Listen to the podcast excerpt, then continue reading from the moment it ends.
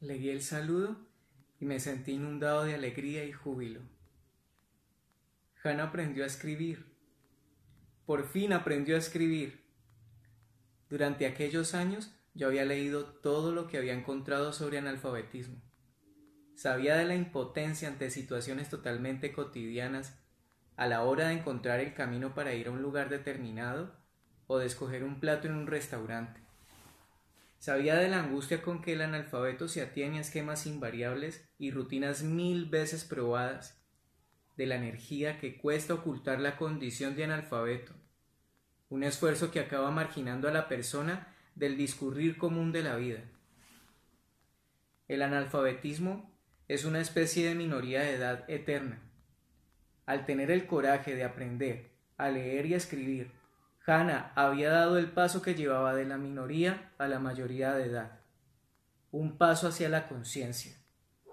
Luego estudié a fondo la letra de Hannah y vi cuánta fuerza y cuánta lucha le había costado escribir.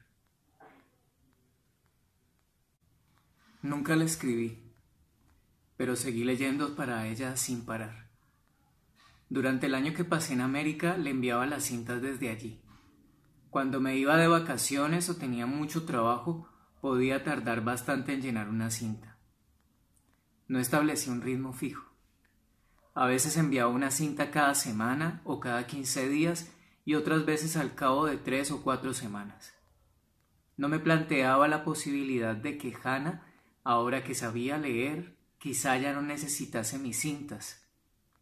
Que leyera también por su cuenta si le apetecía pero la lectura era mi manera de dirigirme a ella, de hablar con ella.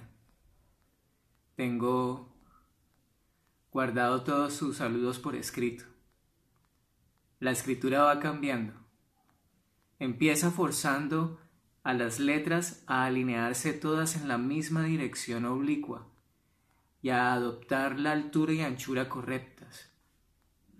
Una vez conseguido eso, se hace más ligera y más segura nunca suelta, pero adquiere algo de la severa belleza propia de la letra de los ancianos que han escrito poco en su vida.